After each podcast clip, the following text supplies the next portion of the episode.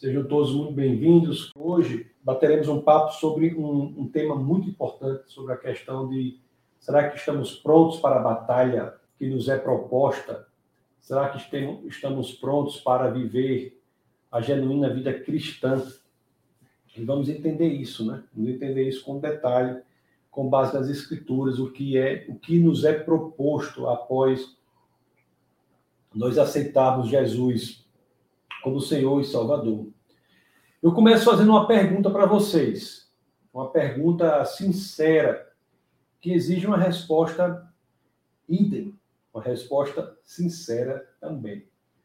Uma pergunta honesta que exige uma, que exige uma resposta honesta.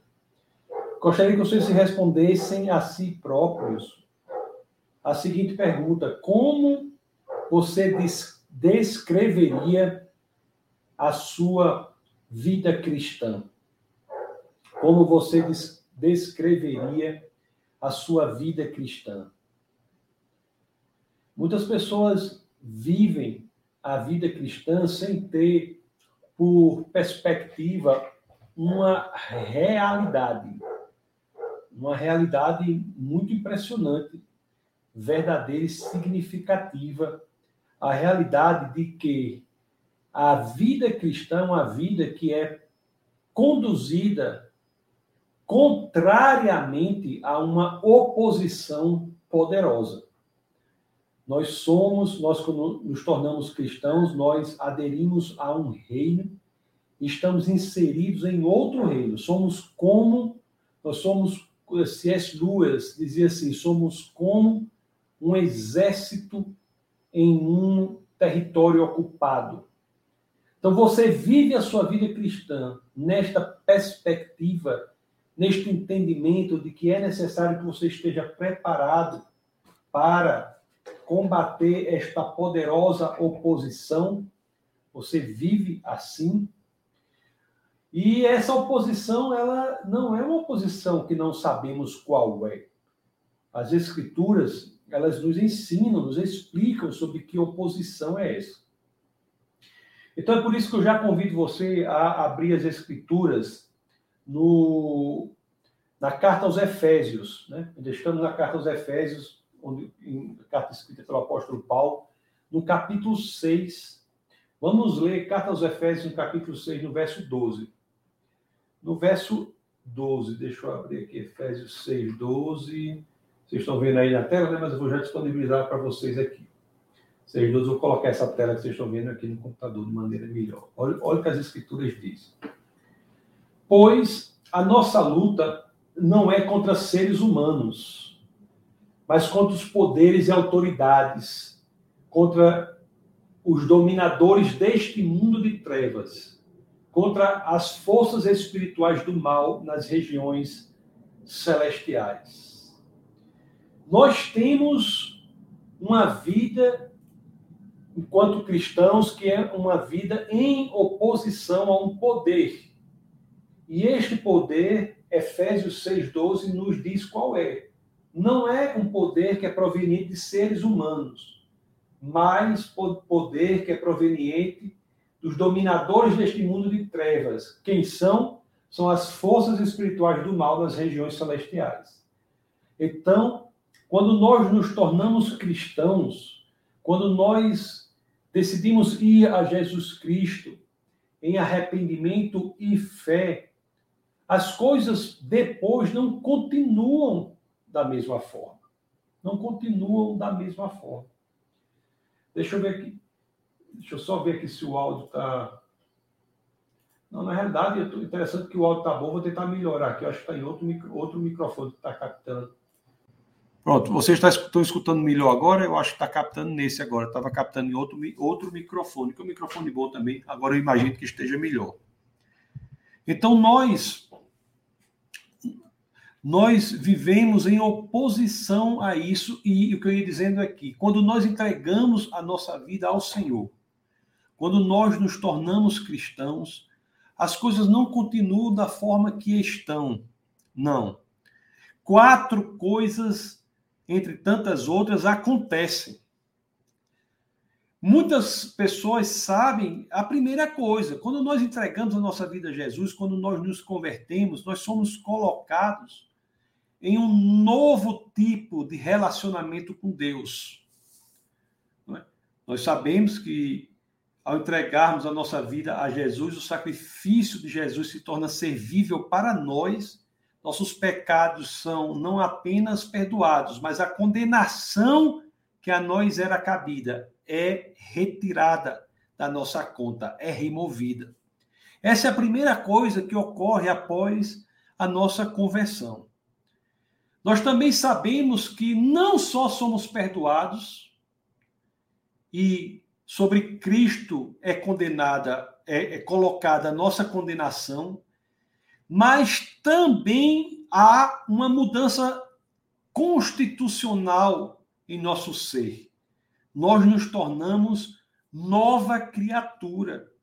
Isso é dizer que, ao nos tornarmos, quando dizemos que nos tornamos nova criatura, estamos dizendo que o Espírito do Deus Criador dos céus e da terra vem e passa a habitar em nós.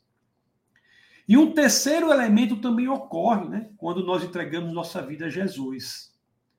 Quando entregamos nossa vida a Jesus, nós somos adotados em uma família.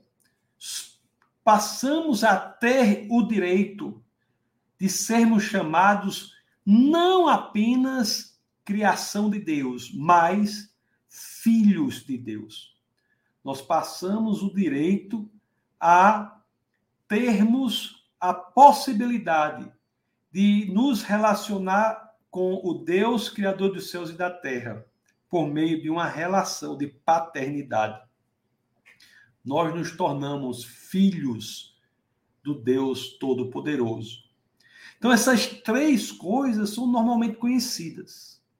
Agora, existe uma quarta coisa que não pode ser negligenciada, que é o seguinte: quando nós não estamos no reino de Deus, quando nós não somos convertidos quando ainda não entregamos a nossa vida a Jesus, nós não chamamos a atenção do inimigo de nossas almas, porque já estamos pertencendo a ele. Quando nós entregamos a nossa vida ao Senhor, o inimigo de nossas almas fica furioso. E ele vai trabalhar da forma que ele puder para se opor e destruir o trabalho de Deus em nossa vida. E nós não podemos ser ingênuos quanto a este quarto elemento, que é decorrente da entrega da nossa vida ao Senhor. Lá, logo no, no início né, das Escrituras, nós vemos e vimos aqui no, as primeiras aulas da nossa escola bíblica, que é, lá no jardim, aquele casal, né, a serpente vai e a serpente oferece, propõe a, a Eva, ao casal, propõe algo que tem por objetivo destruir o trabalho de Deus. E é isso, essa técnica que ocorre até hoje. Ocorre até hoje nós temos um inimigo, assim como aquele que foi ao jardim, no intuito de destruir a obra de Deus na vida daquelas pessoas. Esse inimigo também procura destruir a vida de todos os que entregaram a sua vida ao Senhor. A conversão a Cristo nos torna algo que quer ser atacado pelo inimigo de nossas almas. O apóstolo Paulo, ele fala sobre isso. Se nós formos agora, ainda na carta aos Efésios, mas nós formos lá no começo, no capítulo 2, abra aí nas suas escrituras, Efésios 2. Lá em Efésios 2, nos, nos versos 1 e 2, olhe o que as escrituras dizem sobre esse assunto. As escrituras dizem assim: Vocês estavam mortos em suas transgressões e pecados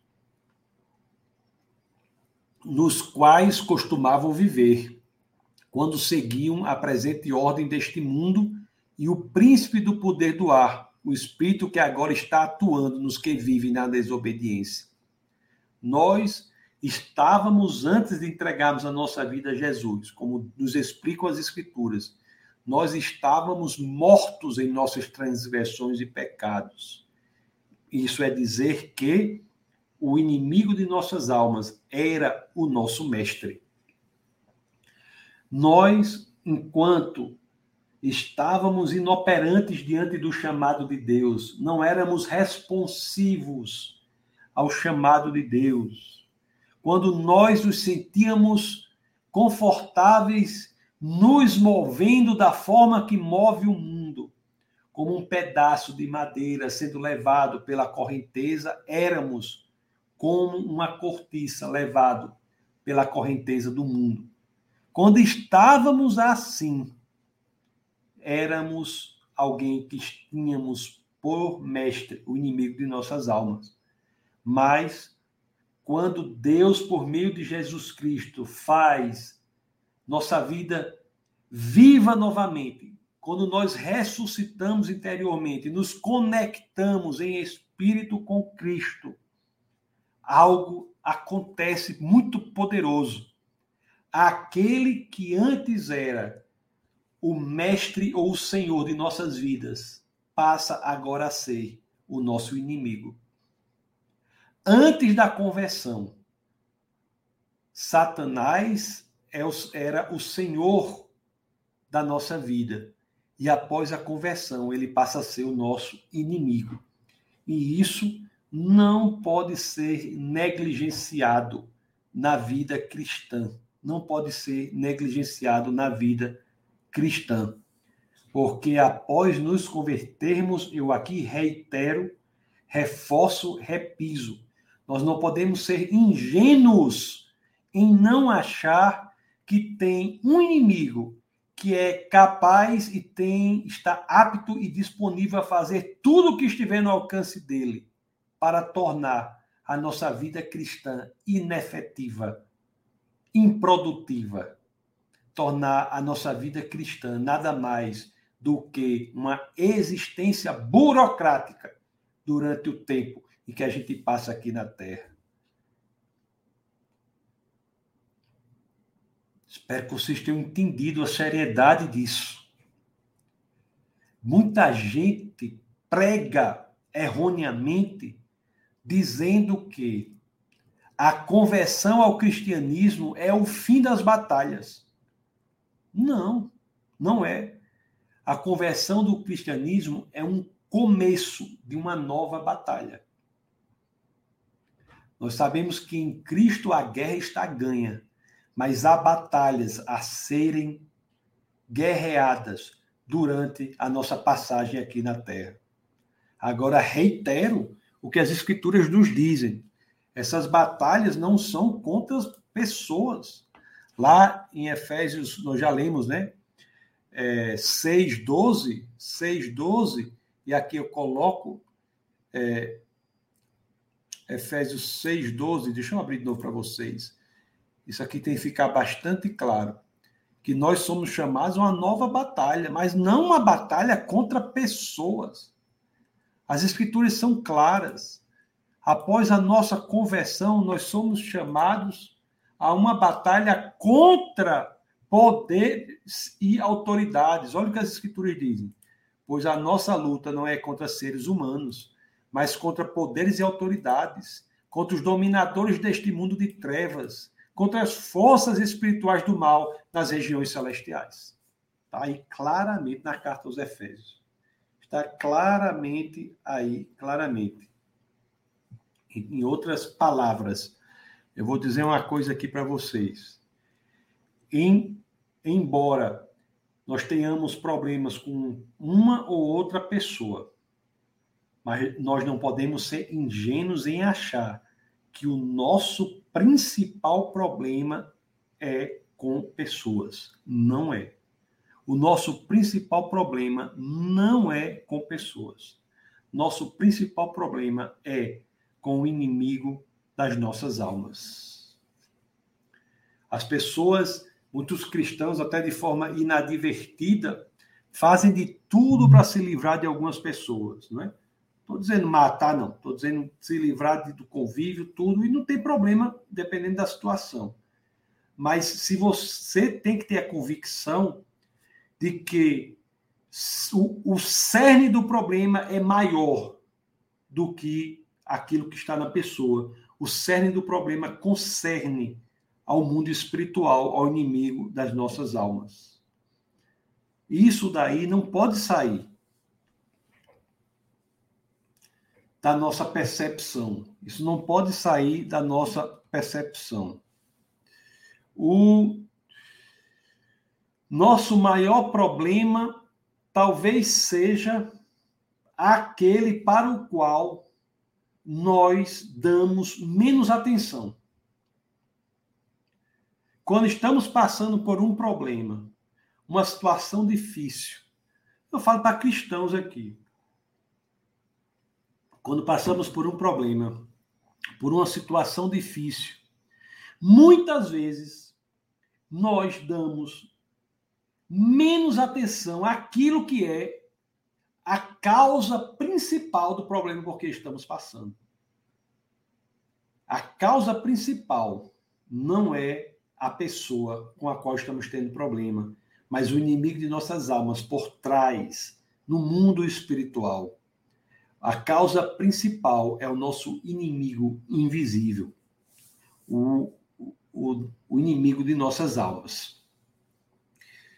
Quando nós pensamos, meus queridos, o, é, a dificuldade que temos na nossa vida para fazermos várias coisas, inclusive para proclamarmos o Evangelho, e sofremos sabotagem, perseguição, de grupos de pessoas, é muito fácil nós cairmos na tentação de achar que o problema é aquele grupo de pessoas. Que se nós conseguirmos nos livrar do grupo de pessoas, tudo estará em paz, tudo estará tranquilo. Mas se nós fazemos isso, nós estamos negligenciar, negligenciando o ensino das Escrituras que nos dizem que não são as pessoas os nossos maiores inimigos. As pessoas que consideramos os nossos maiores inimigos são, na realidade, vítimas daquele que é, este sim, o maior inimigo da humanidade. Às vezes alguém, alguém disse assim, né?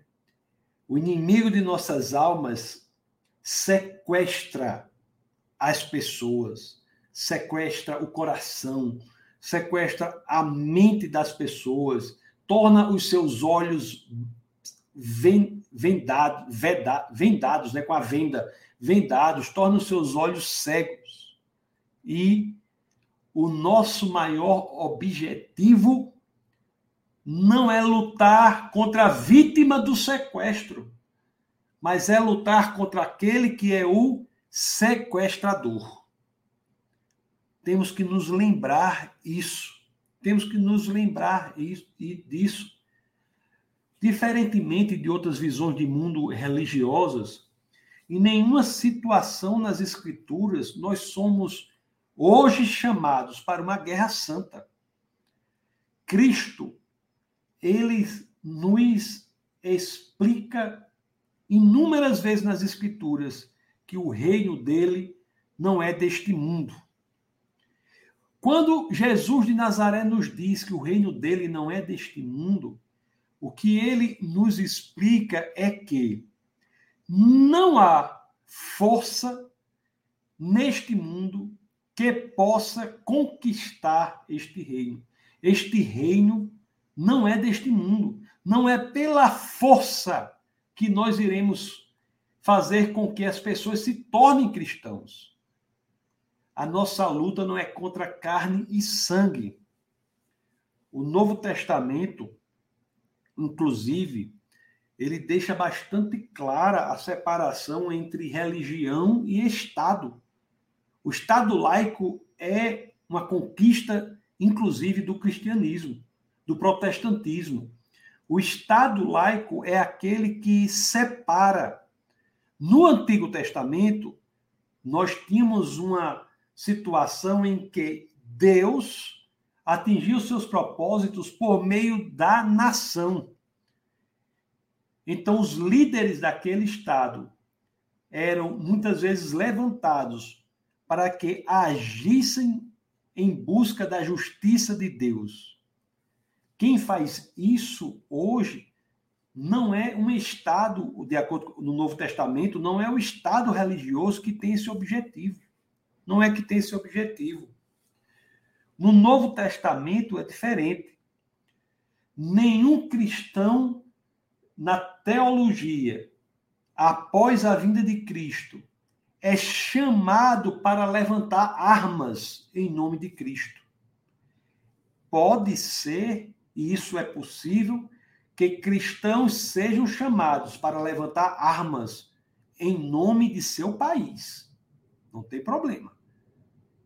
Os cristãos podem participar de movimentos que tenham que levantar armas em defesa do país, mas nunca em defesa do reino de Cristo. Por quê? Não é dessa forma que as pessoas são convertidas ao cristianismo. O propósito maior do cristianismo é a conversão por convenção, por, por convencimento. Então, isso daí é muito importante, não é? O entendimento de que o reino de Cristo não pode ser expandido pela força militar ou pela força política. O que não quer dizer que um cristão possa se envolver num processo de defesa do seu país pelas armas, não é? O exército está cheio de pessoas que são cristãs, mas nunca em defesa de Cristo.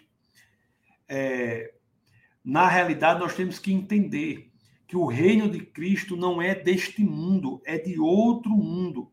E é em outro ambiente que a batalha por Cristo deve ser lutada.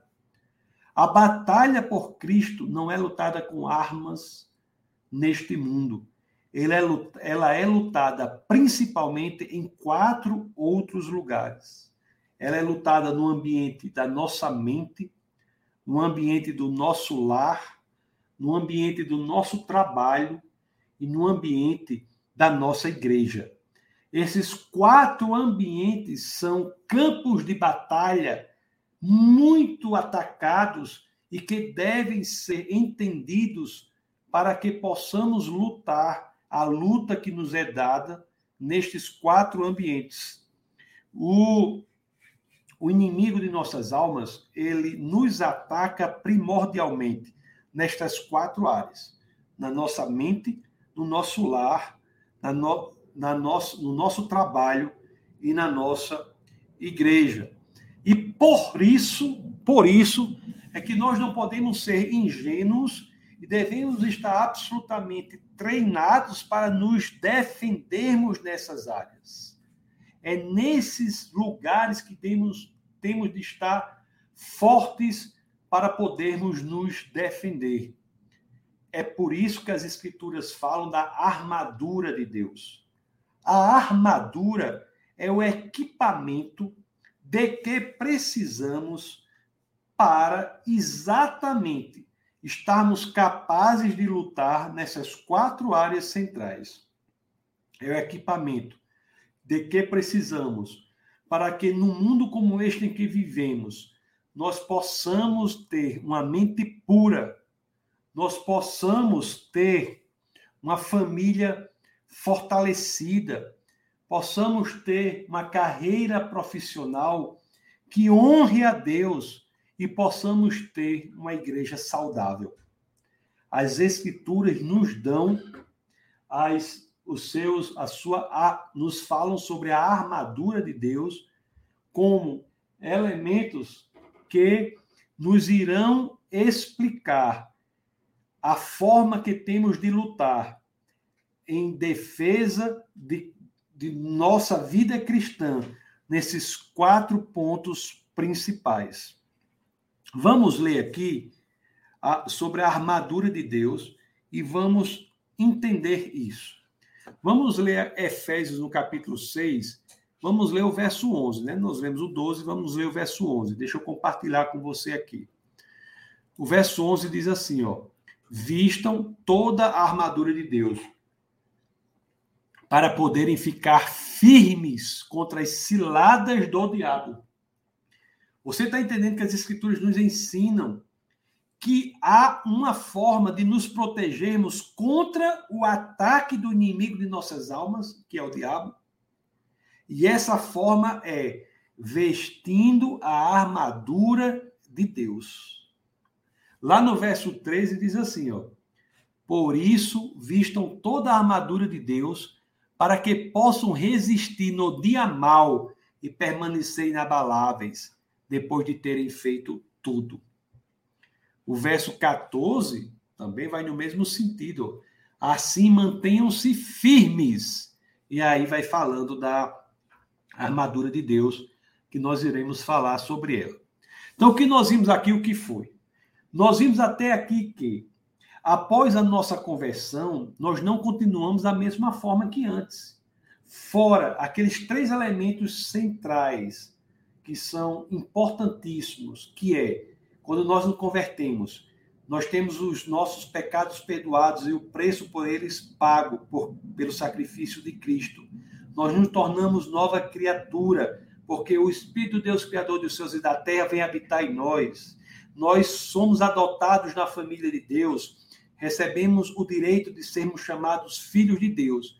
Tem esses três elementos belíssimos, mas tem um que nós devemos estar atentos a ele, porque após nós nos tornarmos da família de Deus, aquele que antes era o nosso Senhor, que era o diabo, passa a ser o nosso inimigo e sendo nosso inimigo, ele terá por intuito fazer com que a nossa vida cristã seja absolutamente inefetiva, absolutamente sem sentido, seja absolutamente inócua, vazia, vaga, cheias de vacuidade, um vácuo. É isso que o inimigo de nossas almas quer que a nossa vida cristã seja.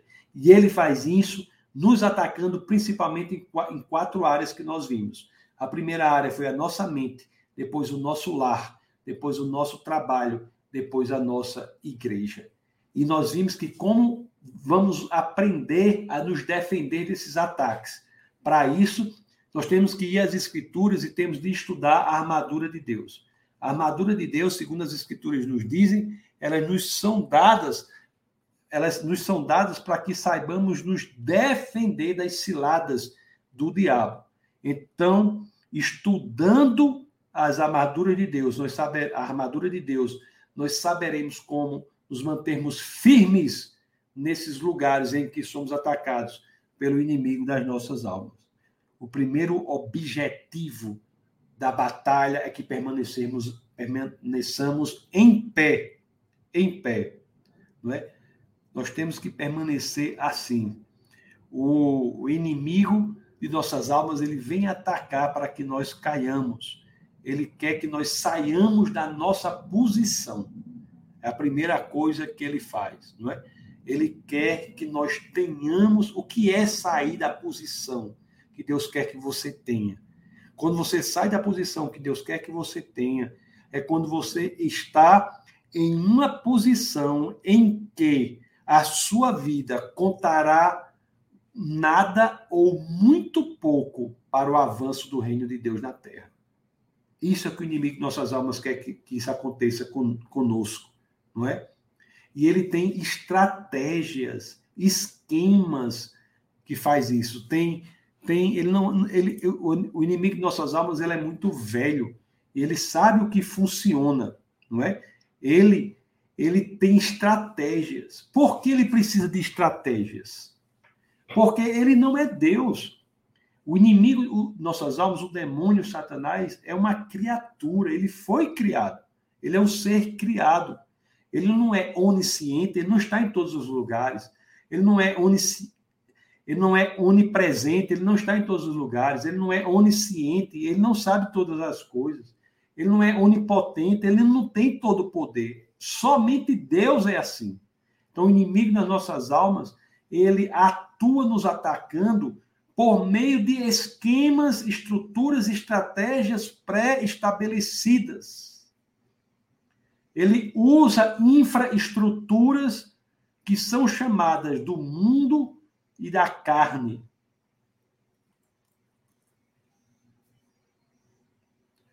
Lá na segunda carta aos Coríntios, no, no capítulo 2, do verso 11, o apóstolo Paulo, ele nos deixa claro que nós não devemos ser ingênuos dessas coisas. Segundo aos Coríntios, no capítulo 2, no verso 11, o apóstolo Paulo nos deixa claro, ó, olha, olha, olha o que diz aqui, o que dizem as escrituras, e olha o que diz esse verso. Diz assim, deixa eu botar aqui para vocês. Olha o que diz aqui, ó. A fim de que Satanás não tivesse vantagem sobre nós, pois não ignoramos as suas intenções. Então, uma vida cristã plena não pode se dar o luxo de ignorar os intuitos, intenções, propósitos, os esquemas, estratégias do inimigo de nossas almas. E aqui eu reitero, eu repiso, eu falo novamente com vocês. Qual é a melhor maneira de nós sabermos que esquemas é esse, são esses? A melhor maneira de entendermos que esquemas são esses, para que, como nos diz o apóstolo Paulo na 2 Coríntios, no verso 11, nós não nós temos que conhecer que esquemas são esses para que não ignoremos as suas intenções. E qual é a melhor maneira de saber isso? A melhor maneira de saber isso é estudando a armadura de Deus, que a armadura de Deus são as defesas que as escrituras nos dão para que nós nos defendamos dos ataques desse inimigo. E sabendo, estudando essas armaduras, nós iremos entender, cobrir todas as áreas de ataque do inimigo das nossas almas.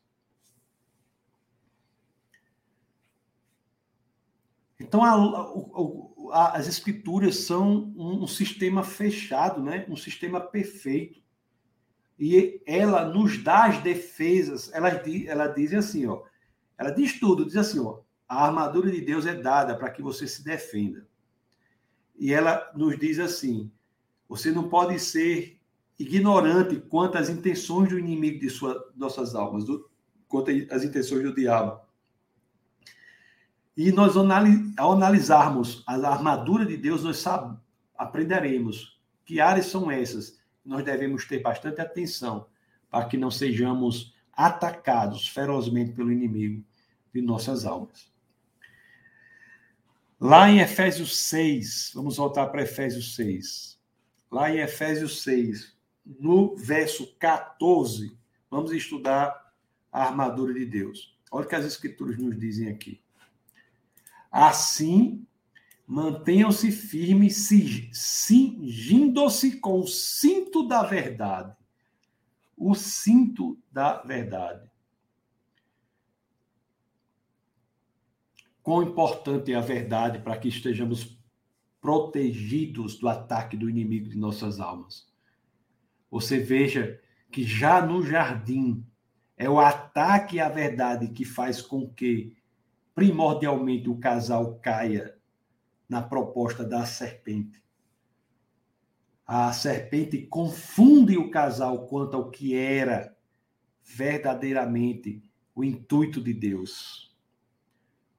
Ela confunde a serpente quanto à verdade do que é verdadeiramente confunde a serpente, a serpente confunde o casal quanto ao que é é, verdadeiramente desobedecer a Deus. Então, esse esquema de uso, de pormenorizar a importância, subestimar a importância da verdade, fazer com que os cristãos cada vez mais passem a achar que a verdade não é central, é um esquema utilizado pelo inimigo das nossas almas desde sempre. É um esquema que enfraquece, fragiliza as nossas defesas contra o inimigo de nossas almas. Não é? Então, você veja que muitas vezes o Satanás é bem sucedido em certas mentiras. E são mentiras sutis, como, por exemplo, pode ter uma mulher que passa o dia todo estudando a palavra de Deus, mas quando o marido chega do trabalho, a esposa não dá atenção ao marido. Ela acha que o fato de ter estudado a palavra de Deus o dia todo, mas não ter contribuído para a família, isso agrada a Deus. Isso é uma falsidade. Isso é uma, é uma falsidade. Não é?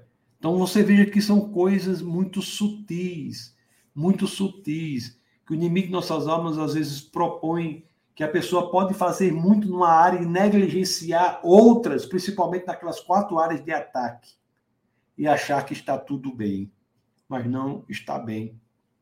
Não é? Uma pessoa pode estar envolvida no ministério, ministério cristão, mas ela é sempre ela sempre se surpreende a si própria num comportamento de arrogância, num comportamento de agressividade. A pessoa acha que por estar envolvida no ministério isso é suficiente para cobrir uma falta de verdade na vida cristã em todas as áreas de sua vida. Então, o inimigo de nossas almas tem inúmeras maneiras de nos enganar, de nos enganar.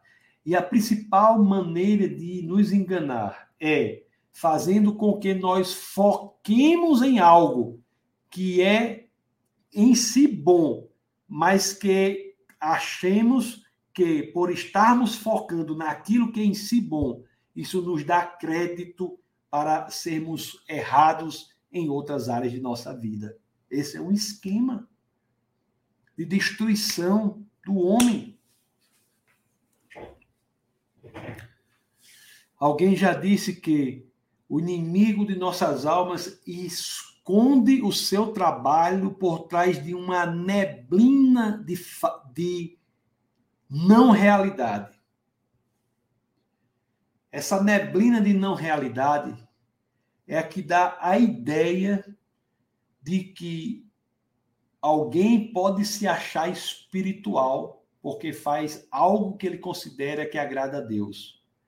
E ao se achar espiritual, pode ingressar numa vida que destrói a família, que destrói o trabalho, que destrói a própria mente, que é atentatória à igreja. Que coisa terrível, né, que acontece.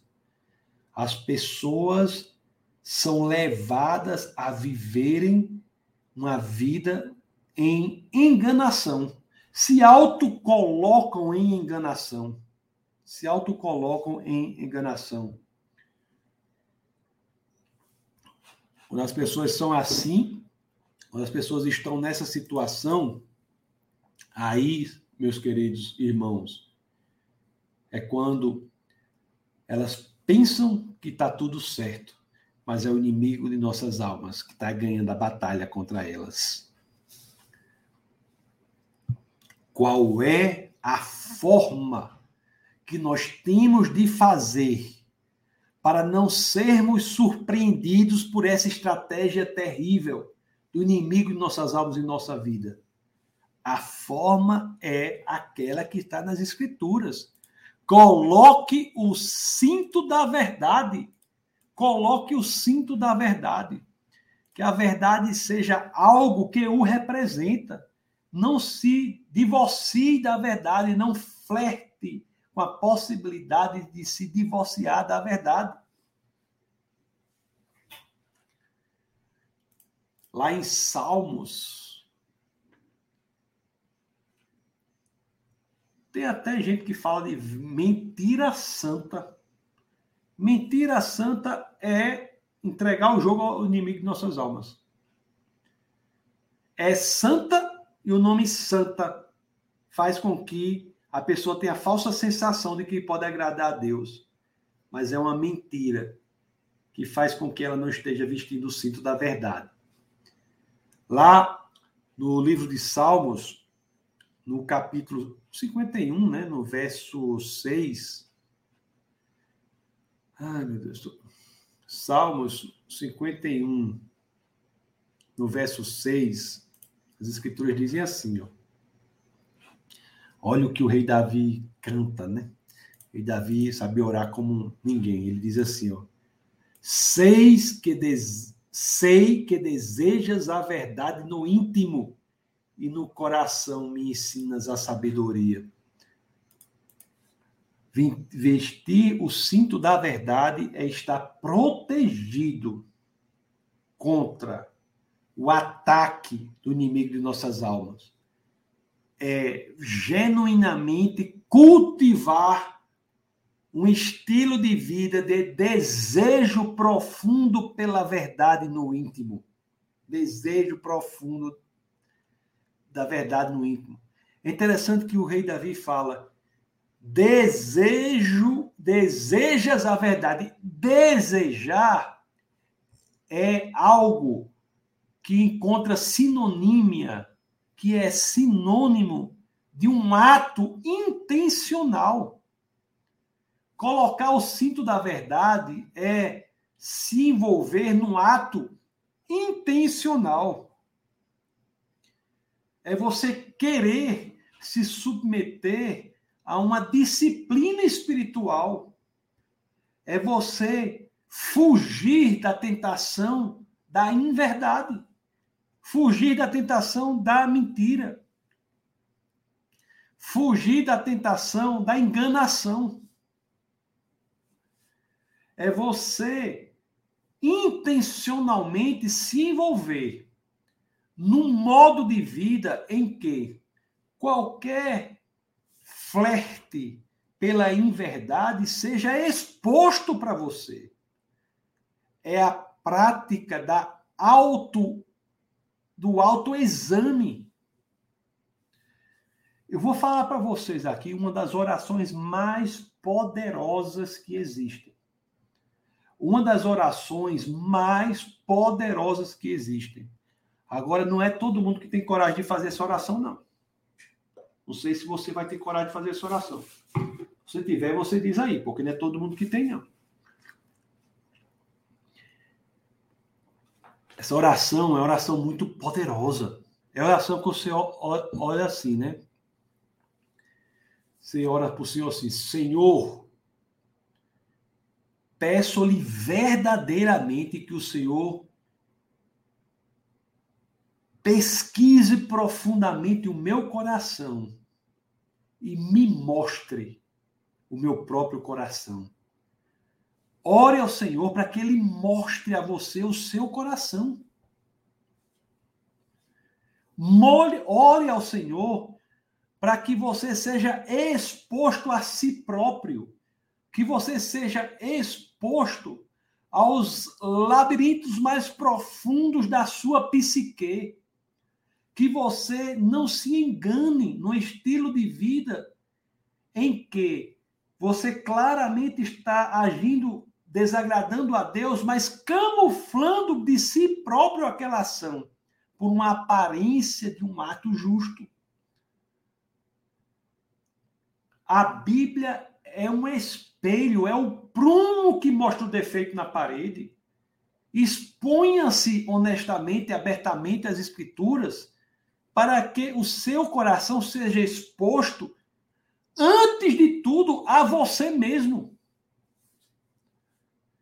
Intencionalmente, em um ato intencional, em um elemento volitivo da vontade, do desejo do querer, ponha-se numa posição de sair da sua posição, do lugar que você está e vestir o cinto da verdade. Quais são os pensamentos que você tem tido? Você tem os revisado? Você tem os examinado? Quais são os tipos de pensamento que predominam em sua mente?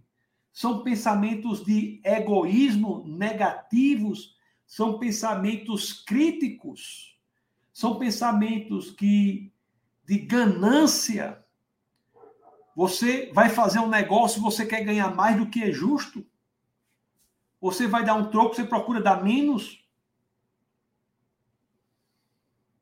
Ou ao examinarmos o nosso próprio pensamento, nós concluímos que são pensamentos que denotam ou apresentam a fé em Deus. Neste mundo desesperado em que vivemos, neste mundo que não sabe para onde vai, parece uma biruta, aquele que o vento dá para um lado, dá para o outro, ela vai. Esse mundo está assim. Os seus pensamentos refletem fé em Deus ou refletem uma posição de absoluto desespero? Você está caminhando de um lado para o outro, zigue-zagueando neste mundo em completo desespero? Ou você, apesar de um mundo desesperado, está andando, andando em linha reta, mirando naquele lugar que é o lugar onde o Senhor está. O mundo pode estar louco, mas você como é que está? O mundo pode estar desesperado, mas você como é que está? Como está sua vida no seu lar? Como está sua vida no seu trabalho? Como está? Nós temos que reanalisar, repisar recapturar tudo isso. E sabemos que quando eventualmente erramos, ao sermos expostos ao nosso próprio coração, nós temos que consertar aquilo, responder aquelas coisas de outra forma. Temos que fazer uma reanálise de nós mesmos, de nós mesmos. O que você tem feito na igreja tem agido para fortalecer a igreja? O que é que você tem feito? Você tem tido raiva de todo mundo? Se é assim, não deixe que esses pensamentos passem sem que sejam analisados. Coloquem sob o seu próprio escrutínio o seu coração. Ore a Deus, repito, Senhor, mostre-me as profundezas do meu próprio coração. Essa oração é poderosa. As escrituras dizem aqui, né? Em Efésios, as escrituras dizem assim. Deixa eu mostrar aqui para vocês. Já lemos, né? Mantenham-se firmes, cingindo-se com o cinto da verdade. O cinto da, o cinto da verdade nos mantém firmes firmes. Você sabia que sem o cinto a armadura é inútil? É inútil. O cinto é o que segura a túnica sobre a qual as outras peças da armadura são postas. Vá lutar com a túnica frouxa, solta você vai tropeçar nela mesma. Você não se manterá em pé, não se manterá firme. O cinto da verdade é o pressuposto de toda luta com chances de vitória.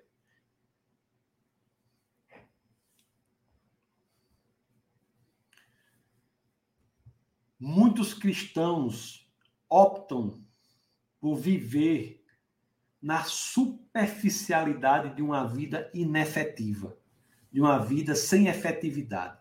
Optam, escolhem a superficialidade de uma vida sem relevância para o avanço do reino de Deus. Muitos fazem isso. E o momento que tem que fazer, o que tem que fazer contra isso, é vestir o cinto da verdade e saber que, às vezes, pelo fato de você fazer uma coisa boa, não quer dizer que você está com crédito para não estar no centro da vontade de Deus. Vamos ver o que as Escrituras nos dizem, além do cinto da verdade. O que é que nós temos que? Além do cinto da verdade, diz: vestindo a couraça da justiça. Couraça da justiça. Amados irmãos, esse, esse também é uma isso também é uma defesa muito importante contra uma das estratégias centrais do inimigo de nossas almas. Inimigo das nossas almas. A couraça da justiça. Nós temos que ter sede de justiça. Nós temos que querer a justiça. Assim como vestir o cinto da verdade é um ato intencional, a busca pela justiça, vestir a couraça da justiça também é um ato intencional. A busca pela justiça não é como muitos cristãos pensam, uma busca que se aperfeiçoa unicamente no campo da ficção, no campo do ideal, no campo do mundo ideal. Muitos cristãos acham que sua postura de busca pela justiça não deve realizar-se no mundo real. Isso é algo que é proposto para um outro mundo, um mundo ideal.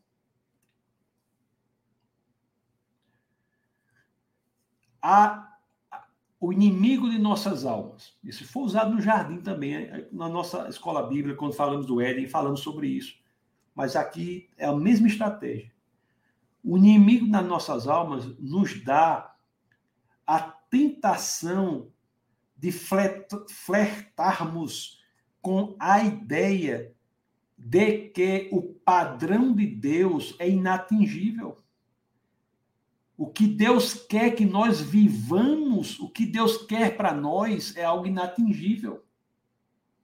Eu não estou falando o nível moral de Deus. Eu estou falando o que Deus quer que nós vivamos é algo para ser posto no mundo real. Não é para, como muitos cristãos colocam, algo que só existe no âmbito da imaginação. Por exemplo, se somos orientados pelas Escrituras a que nenhuma palavra torpe saia de nossa boca, isso não é algo para que você passe a vida tentando alcançar isso, não. Isso é algo que você tem que considerar como de possível atingimento, de possível realização. É possível viver a vida no exercício de não falar nenhuma palavra torpe. É fácil, não, mas você não deve achar que é inatingível. Quando a palavra diz assim, as escrituras dizem: não deixe que o sol se ponha sobre a sua ira. As pessoas tendem a pensar, isso é no mundo ideal. Essa sugestão do inimigo de nossas vidas, de nossas almas, para que o que Deus demanda de nós não seja algo a ser posto aqui em prática, apenas no mundo ideal, tem destruído a vida de muitas pessoas. O inimigo quer que você pense que os comandos de Deus não são algo, não são instruções para serem obedecidas, mas sim são ideais para que você trabalhe naquilo. E eu já vi tantas pregações assim. Eu não estou dizendo que a pessoa é perfeita, eu estou dizendo que o ponto de partida partida diante do que Deus quer que façamos, não é um ponto de partida que desde ali você diz, isso é um ideal a ser atingido em alguma vida. Não. O ponto de partida é, esta é uma realidade, que Deus quer que eu viva assim. Eu tenho o Espírito Santo comigo. Isso é possível a todos os que creem. Há uma grande diferença em como nós encaramos isso. Aqueles que acham que o que Deus quer que nós façamos, o padrão de justiça que nós temos de viver. Estou falando de justiça aqui como aquela que conseguimos pela morte, pela cruz, não, é outra coisa. O padrão de justiça, de uma vida justa, um padrão de santidade que Deus quer que nós tenhamos. Aqueles que acham que isso é unicamente ideal, não é algo que possa ser trabalhado no mundo concreto, no mundo real, as pessoas que acham isso muitas vezes têm a vida seriamente comprometida. e é parte do esquema, da estratégia do inimigo de nossas almas fazer com que nós separemos a realidade concreta do que Deus quer que nós façamos ou de como Deus quer que nós vivamos. Qual é o remédio contra isso? Vestir a couraça da justiça. A couraça da justiça. Não tô, repito, não é aquela justiça que nos é dada como quando vamos a Cristo, não. Não é essa justiça que nos é dada. Estou falando de outra coisa aqui. Eu estou falando de vestir a couraça da justiça. É sermos capazes de escolher a coisa certa diante de cada opção que nos é dada. Nós temos a opção de escolher o que Deus quer que nós sejamos. Nós temos a opção de escolher sempre ser luz e não trevas. Nós temos a opção de pagar aquilo que devemos, mesmo que seja custoso. Eu não estou falando que o cristão é um abestalhado, não. Não é isso que eu estou dizendo, não. Que o cristão é um abestalhado, não. Que. Não, estou dizendo que, uma vez que você de fato deve, claramente, você deve pagar aquilo que você deve, mesmo que seja custoso. Você deve fazer o certo, mesmo que seja custoso. E o que é custoso é fora da zona de conforto. E é ali exatamente que você terá o lugar que Deus quer que você esteja. Se você não não faz escolhas intencionais, ações intencionais, como é que você quer que o seu testemunho para o mundo seja acreditado? Como é que você quer? Então devemos vestir a couraça da justiça. Vamos ver o que é que as escrituras dizem mais aqui. Olha o que diz mais aqui. E tendo os pés calçados com a prontidão do evangelho da paz. Os pés calçados com a prontidão do evangelho da paz. Engraçado, né, rapaz? Os pés calçados. Fala dos pés, né? os pés que calçados, as no, nossos calçados são a prontidão do evangelho. Em outras palavras, nós não somos chamados para uma vida descalço no conforto na rede, espiritualmente falando.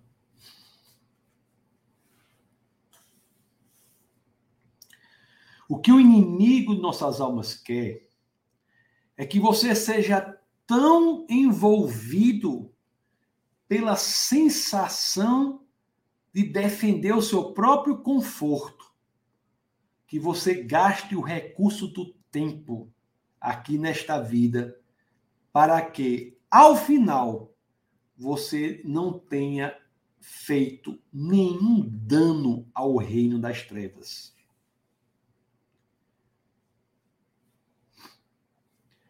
Você já pensou sobre sua vida? Você consegue ver isso? Em algum momento, você optou pelo próprio conforto e não por calçar os seus pés com a prontidão do evangelho da salvação, o evangelho de Cristo, o evangelho da paz entre o homem e Deus? Em algum momento você escolheu não ir adiante, mas ficar no conforto. Você já fez isso? Em algum momento o seu conforto foi para você mais importante do que o chamado de Deus? quando o conforto para nós se torna mais importante do que estar no centro da vontade de Deus, existe uma solução para isso. Está aqui. Tenha os pés calçados com a prontidão do Evangelho da Paz. Esta é a solução para que você não tenha uma vida perdida. Ou, em outras palavras, uma vida que não tenha sido dedicada ao avanço do reino de Deus aqui na terra.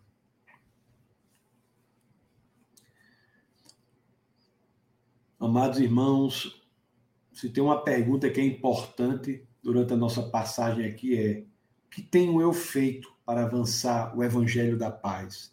O que tenho eu feito para que o evangelho da salvação tenha avançado? Tenho eu calçado essas botas do evangelho, saído do meu conforto? Tenho feito isso? Hein? Alguém disse uma vez assim, né? O inimigo de nossas almas quer que a igreja de Cristo esteja calçada com havaianas, deitada. E o Evangelho diz: não, que você tem os seus pés calçados com o Evangelho de Cristo. Ah, é?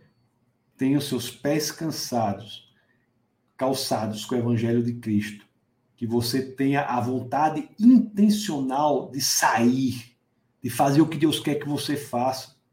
Você se calça para isso. Você não se calça para ficar em casa, parado, num lugar confortável. Você se calça para ir além. O nosso chamado não é para ficar tocando violão sozinho do lado com os pés molhando na praia do Nordeste do Brasil ou de qualquer lugar do mundo ou, mora, ou ficar tocando violão do lado da lareira unicamente. Ficar tocando violão ou cantando. Nosso chamado não é só para isso. O nosso chamado é para ir além, buscar o mundo perdido, calçar o evangelho, levar o evangelho para todas as pessoas, sair da zona de conforto. Você veja que a, que a, o escudo né, de Cristo, a armadura de Deus, vai nos dando antídotos para os ataques do inimigo de nossas almas, que quer todo o tempo fazer de nossa vida uma vida inútil, sem efetividade, sem importância para o avanço, avanço do Evangelho de Cristo. Por fim, nós temos aqui o seguinte: as Escrituras dizem assim, ó, além disso, Usem o escudo da fé, com o qual vocês poderão apagar todas as setas inflamadas do maligno. Não é um escudo qualquer. É um escudo com o qual setas podem ser apagadas. Os escudos, né, os soldados romanos, eles tinham dois tipos de escudo tinha aquele escudo pequeno, redondo, que usava na luta um contra um, e tinha escudos grandes. Parece aquele escudo dos batalhão de choque que você vê a polícia, e que um ficava do lado do outro para enfrentar os inimigos que atiravam flechas inflamadas, flechas em fogo. E esses escudos tinham até couro para segurar essas flechas, apagá-las. E esses soldados tinham que andar um do lado do outro, na mesma técnica que é usada pela polícia. Aí diz assim, ó, usem o escudo da fé. Quando nós estamos passando por momentos difíceis, difíceis, é importante que nós nos unamos mais e mais a pessoas que compartilham da nossa fé, para que possamos, naquela figura visual de vários escudos um ao lado do outro, estarmos protegidos contra o ataque das setas inflamadas do maligno. Que imagem bonita, né? Que imagem bonita. Nós sabemos que temos sim de estar ao lado de irmãos queridos na fé, para que juntos possamos crescer na convicção da fé em Cristo e que isso nos servirá como escudos iguais àqueles escudos dos soldados romanos, que servem para nos proteger das setas inflamadas do maligno. É a ideia de estarmos protegidos pela cobertura da fé em Cristo Jesus. A fé a fé de outras pessoas nos influencia positivamente. É importante que você busque pessoas de fé para que você conviva com elas. A fé de outras pessoas nos influencia positivamente. Nós temos uma, uma, uma passagem das Escrituras em que isso é claro. No Evangelho de Lucas, no capítulo 5, no verso 20, as escrituras dizem assim, ó. No Evangelho de Lucas, no capítulo 5, no verso 20, as escrituras dizem assim, ó.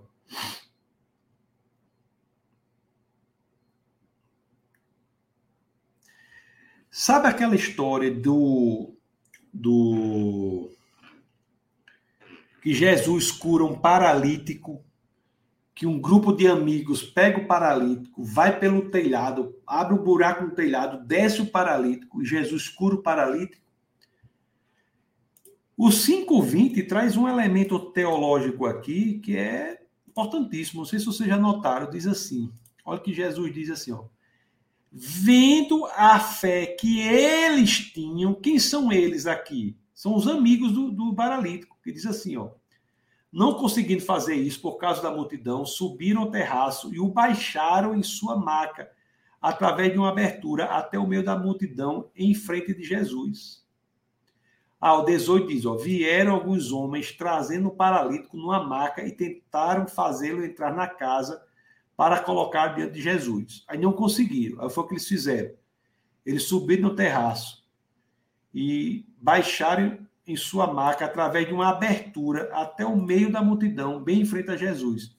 Aí Jesus diz assim, ó, vendo a fé que eles, eles tinham, a fé que quem tinha, os homens que traziam o paralítico, vendo a fé que eles tinham, Jesus disse, homem, seus pecados estão perdoados. Pela fé dos amigos, né? os amigos tinham, Jesus disse: Homem, os seus pecados estão perdoados. Então, em outras palavras, o que nós nunca podemos fazer é subestimar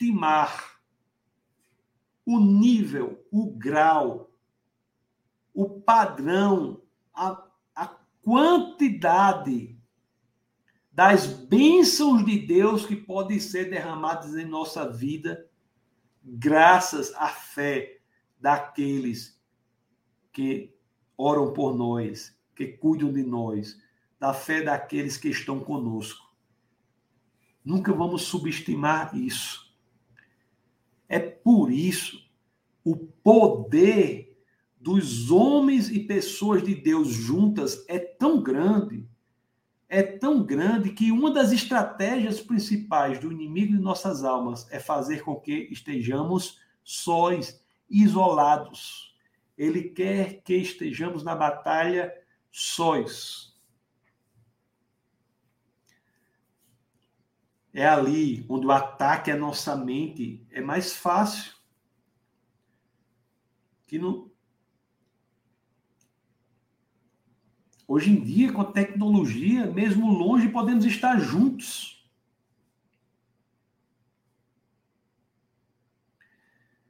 Olhe, saiba que Deus nunca quis que você lutasse sozinho. Esse escudo da fé é um escudo que pressupõe a existência de outras pessoas da mesma fé.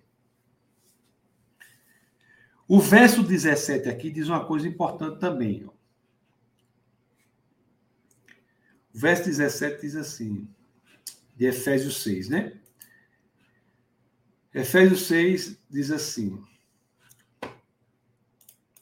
Não vem mais sobre o escudo de Deus aqui, a armadura de Deus. O escudo não, a armadura de Deus.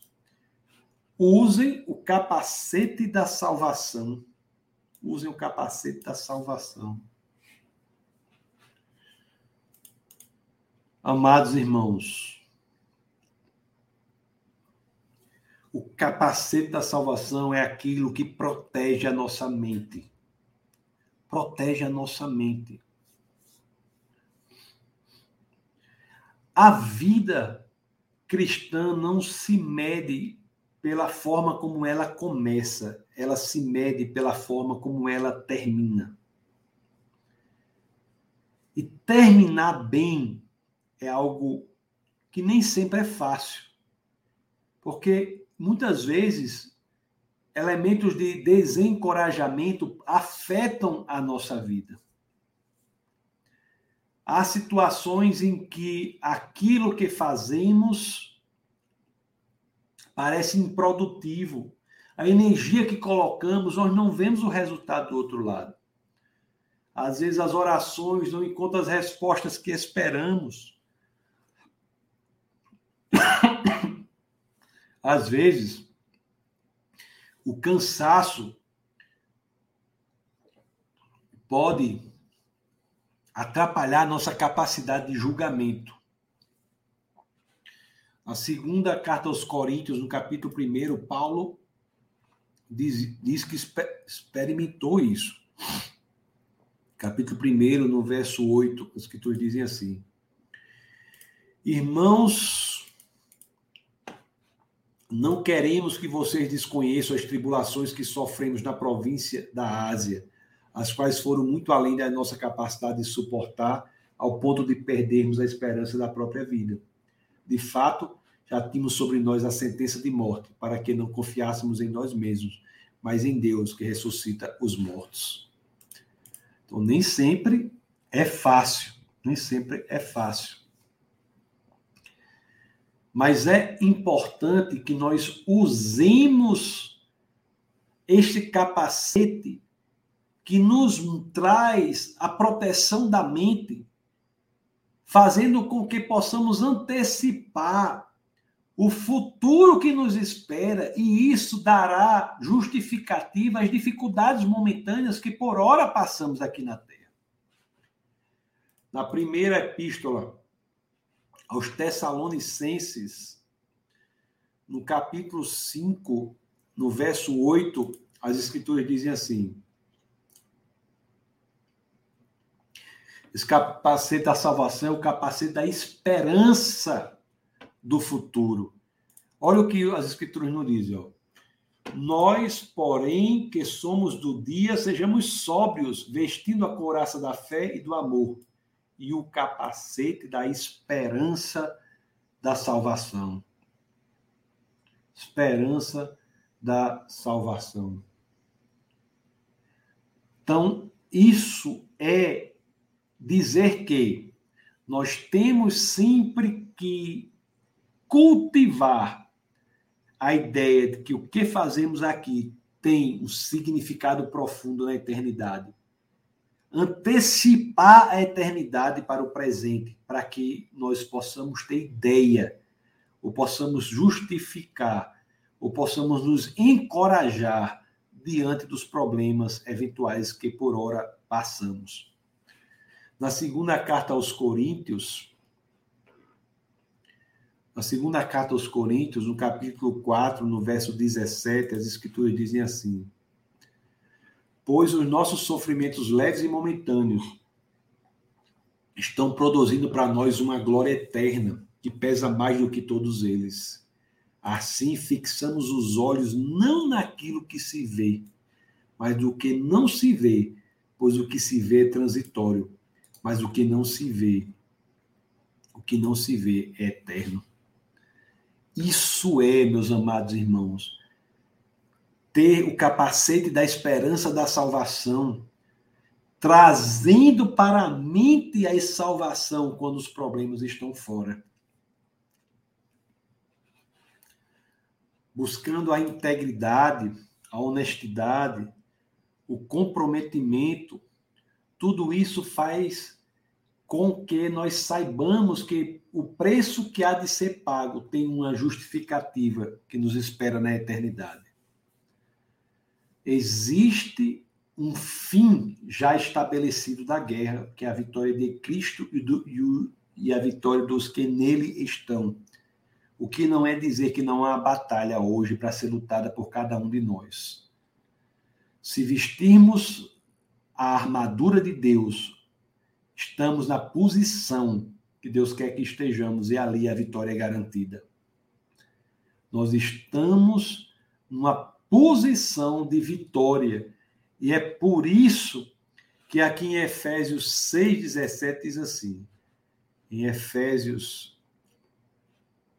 Cadê Efésios? Estou um pouco cansado hoje, mas vai dar certo aqui. Deixa eu ver aqui.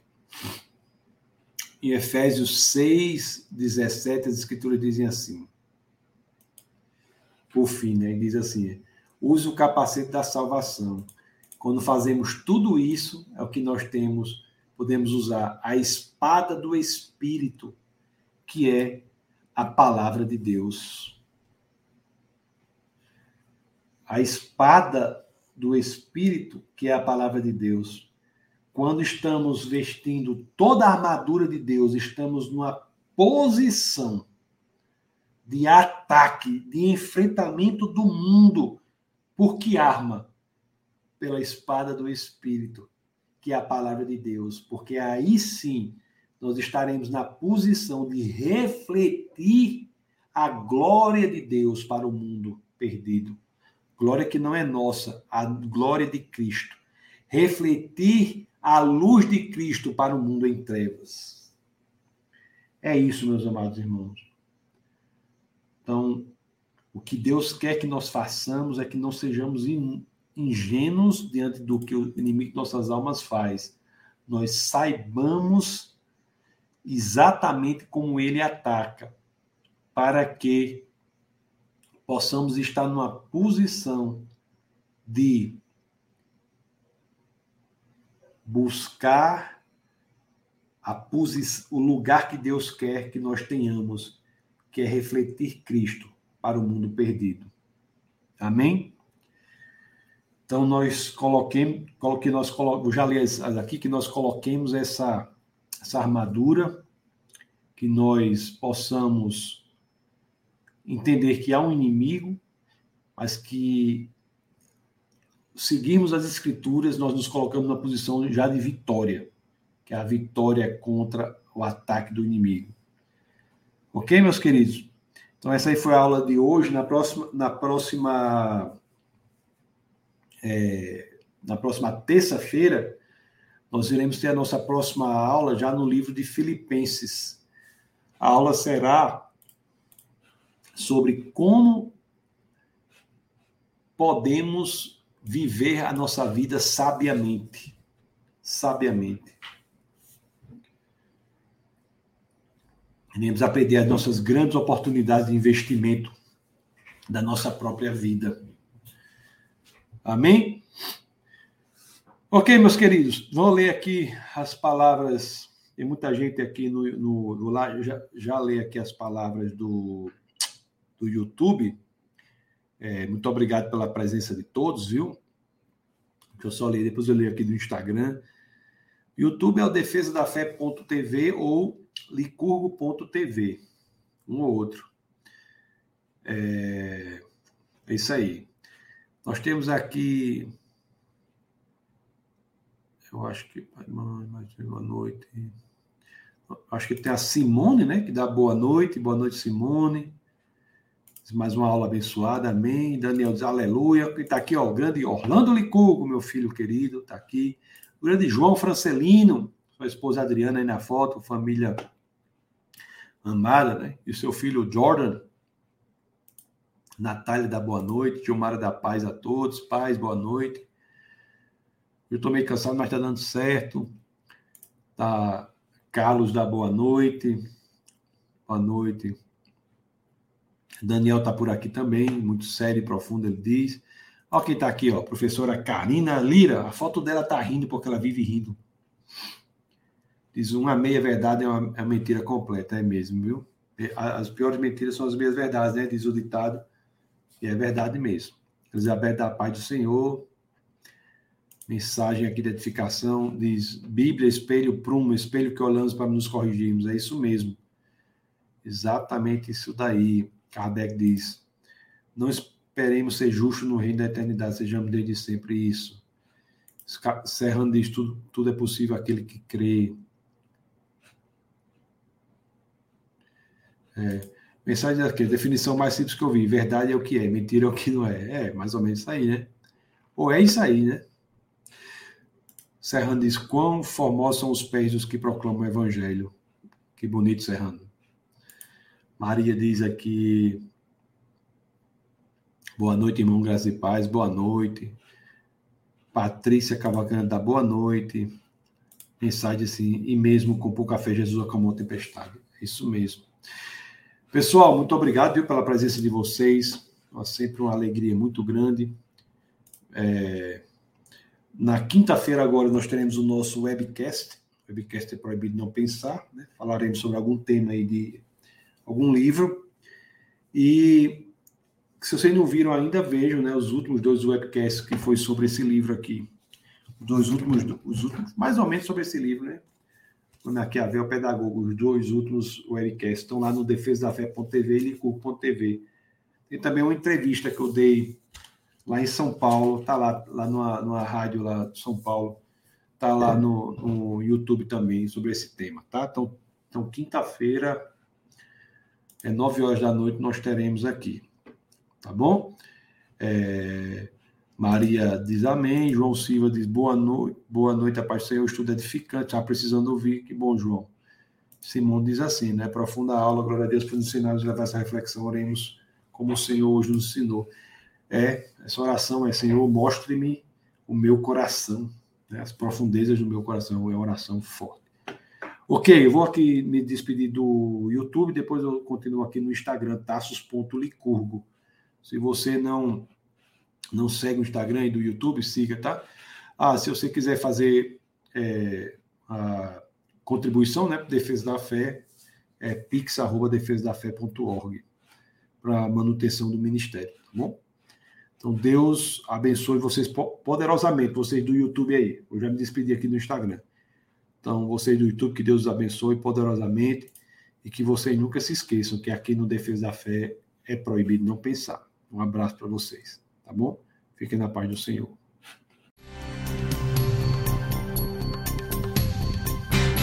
Essa foi uma produção do Ministério Internacional Defesa da Fé, um ministério comprometido em amar as pessoas, abraçar a verdade e glorificar a Deus. Para saber mais sobre o que fazemos, acesse defesadafé.org.